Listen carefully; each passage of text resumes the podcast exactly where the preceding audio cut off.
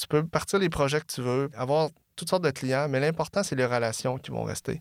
Puis de bâtir une équipe, c'est de bâtir des relations des gens qui ont des mêmes affinités, qui ont les mêmes objectifs et qui aiment ça réussir des choses ensemble.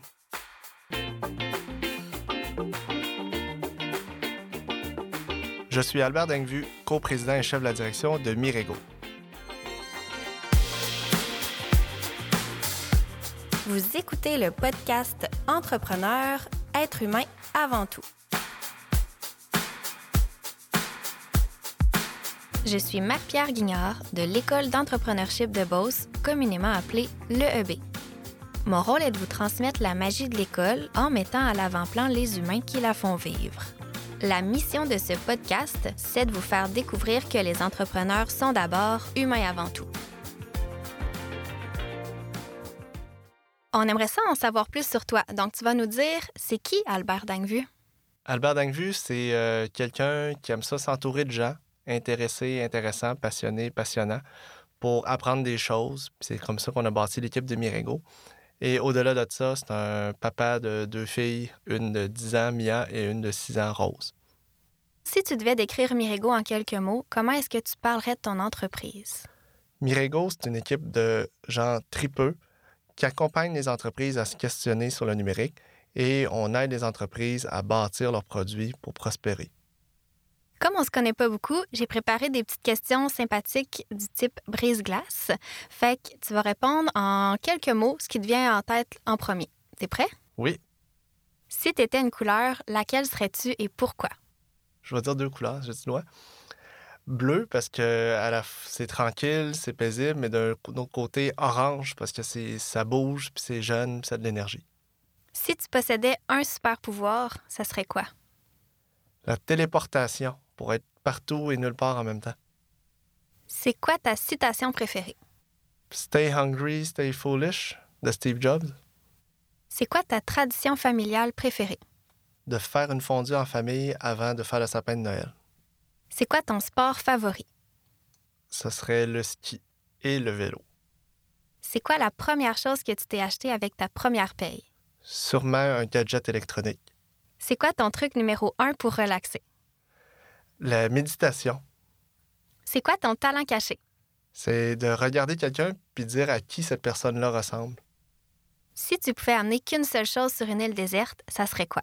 Un Nintendo avec Zelda 1. Qu'est-ce que ça signifie pour toi le mot entreprendre? D'avoir le courage d'essayer des choses. Merci Albert. On va maintenant rentrer dans la grande entrevue, fait qu'on va parler de tes moments forts, les moments qui ont orienté ta carrière. On veut apprendre à connaître Albert, l'homme derrière l'entrepreneur. T'es prêt? Oui. Pour commencer, dis-nous, c'est quoi les trois mots qui te décrivent le mieux? Je dirais passionné, curieux et humain. Quand tu étais enfant, quel métier aurais-tu voulu exercer? Je voulais être chef d'équipe dans une équipe de développement logiciel, surtout de jeux vidéo pour faire Zelda 1. Mais euh, mes parents voulaient que je devienne médecin parce que pour eux, la famille vietnamienne, le côté médical était très important pour redonner. Euh, mais finalement, j'ai poursuivi dans l'informatique. Est-ce que tu as senti une certaine pression familiale? Est-ce que tu as eu besoin de t'affranchir à un certain moment? Oui, j'ai eu beaucoup de pression familiale parce que chez les Vietnamiens, c'était important euh, de, de- de travailler très fort, d'être les meilleurs. fallait être le premier et non le deuxième. Donc, il fallait tout le temps performer. On avait de la pression à réussir puis à travailler très fort. Puis c'est ça, je pense, que, euh, qui a fait en sorte que je devienne entrepreneur aussi par le fait même parce que ça prend de la résilience, ça prend de l'énergie, ça prend de l'acharnement, ça prend des têtes dures pour partir des entreprises puis partir des projets. Tu dis que tu possèdes un statut de décrocheur. Comment est-ce qu'on passe de décrocheur à entrepreneur? Bon, le mot décrocheur est toujours drôle, mais euh, au fond, moi, pendant, pendant mon, ma jeunesse, euh, je voulais partir une business, puis c'est ça que je voulais faire. Euh, donc, euh, comme plusieurs entrepreneurs, euh, on pense qu'on, que tout s'apprend par nous-mêmes en essayant. Finalement, ma mère m'a, m'a convaincu de poursuivre mes études. Oui, j'ai pas terminé MBA, mais j'ai quand même étudié pas mal. Je me suis rendu compte au fil du temps que c'est la motivation et la résilience, ça fait en sorte qu'on part des business, mais l'éducation, ça nous permet d'éviter des erreurs. Tu as quitté une entreprise pour en créer une autre. Explique-moi qu'est-ce qui a motivé ta décision.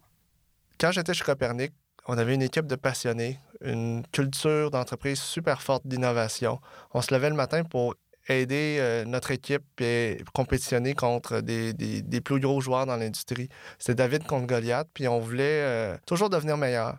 Par contre, à un moment donné, la compagnie s'est faite acheter euh, et on est devenu une compagnie plus maintenance, avec une, intégration de culture qui n'a pas bien marché. Fait que c'était beaucoup de, conflits, plus d'innovation. Fait que ça faisait en sorte qu'on se levait le matin puis c'était difficile. Puis quand on se rend compte que les gens ne partagent pas les mêmes valeurs que nous, c'est difficile d'être motivé au fil du temps parce que ça va nous chercher euh, au fond de soi-même. Et euh, c'est pour ça que moi et d'autres euh, amis, on, s'est dit on allait partir Miengo pour bâtir notre propre endroit, rassembler des gens qu'on apprécie et bâtir des choses qui sont utiles et qui servent à la communauté, aux clients puis aux clients des clients. Hmm, intéressant. Parlant de culture, justement, dans le manifeste de Mirego, on lit qu'il ne faut pas avoir peur des erreurs parce que les erreurs valent cher. Comment est-ce que tu vois l'erreur personnellement? Ben, j'en ai fait beaucoup d'erreurs, moi, dans le passé, puis j'en fais encore, assurément.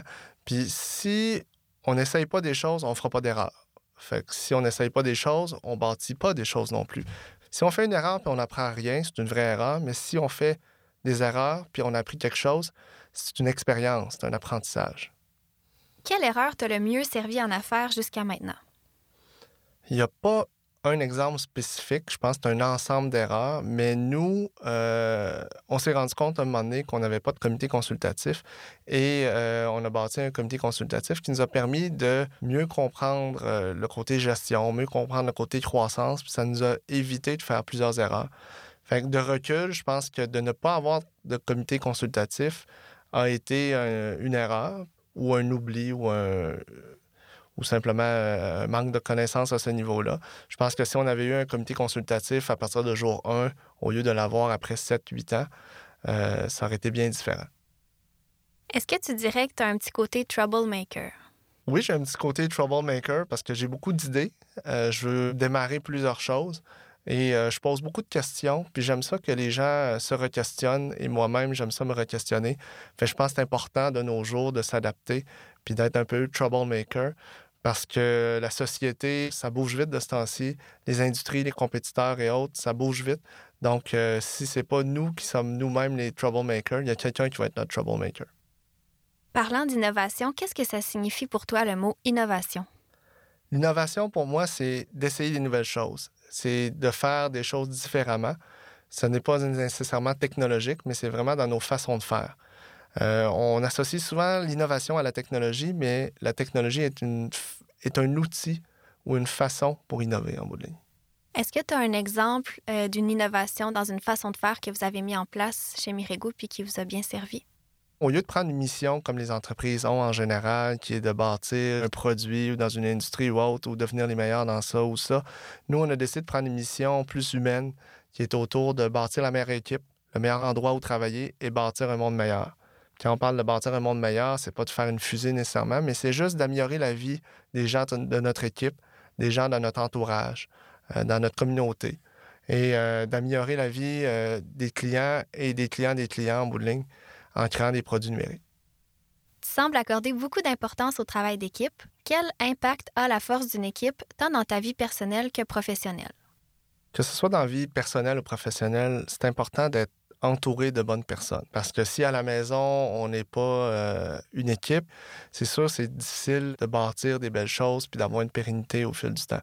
Euh, puis c'est la même chose qui s'applique dans une entreprise. Quand on gagne en équipe, on livre quelque chose, on bâtit quelque chose en équipe, un, on peut bâtir des choses pas mal plus rapidement parce que les gens peuvent faire des choses différentes. Il y a des expertises, il y a des échanges, il y a des apprentissages. ça fait en sorte qu'au-delà de ce qu'on bâtit, on livre, on bâtit des relations aussi. C'est ça, en bout de ligne, que, quelqu'un m'avait dit quand j'ai parti Mirego. C'est tu peux partir les projets que tu veux, avoir toutes sortes de clients, mais l'important, c'est les relations qui vont rester. Puis de bâtir une équipe, c'est de bâtir des relations des gens qui ont des mêmes affinités, qui ont les mêmes objectifs et qui aiment ça réussir des choses ensemble. Wow! Un de vos objectifs d'entreprise, c'est de bâtir un monde meilleur. Quel geste concret est-ce que vous posez ou est-ce que tu poses dans le but d'y arriver? Pour nous autres, bâtir un monde meilleur, ça veut dire plusieurs choses. Ça veut dire de s'assurer que notre équipe est bien traitée, euh, que les gens soient heureux dans leur quotidien, que ce soit en, faisant un suivi au niveau euh, de, la satisfaction de l'équipe, que ce soit au niveau du développement personnel. À l'interne, c'est important pour nous de, s'assurer que l'équipe va bien.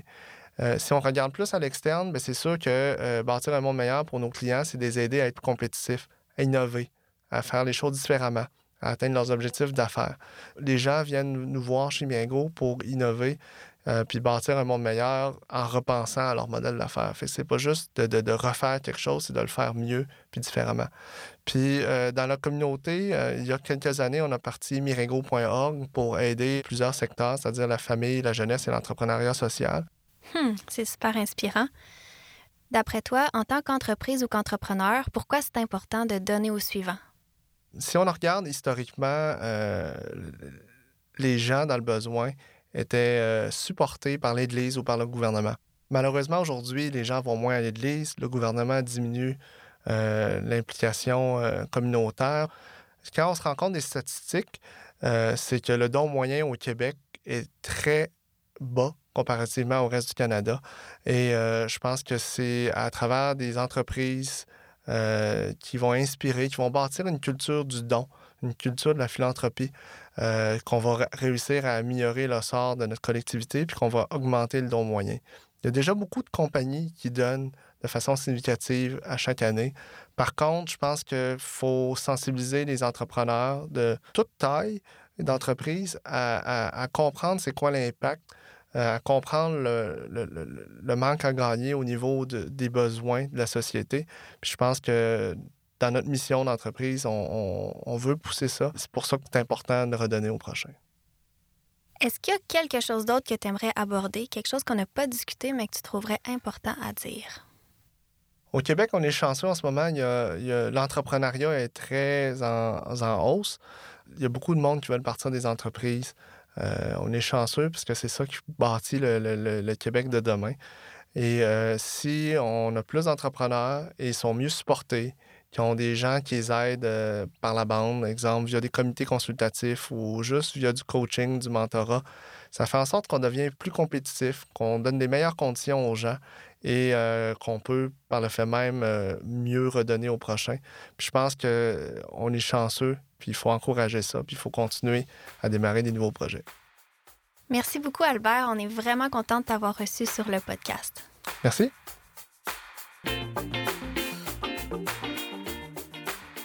Ce podcast est une réalisation de l'École d'entrepreneurship de Beauce qui, en 10 ans, a changé la vie de plus de 1000 entrepreneurs athlètes et plus de 130 entrepreneurs entraîneurs dans une approche unique qui contribue à devenir un meilleur entrepreneur, mais aussi une meilleure personne.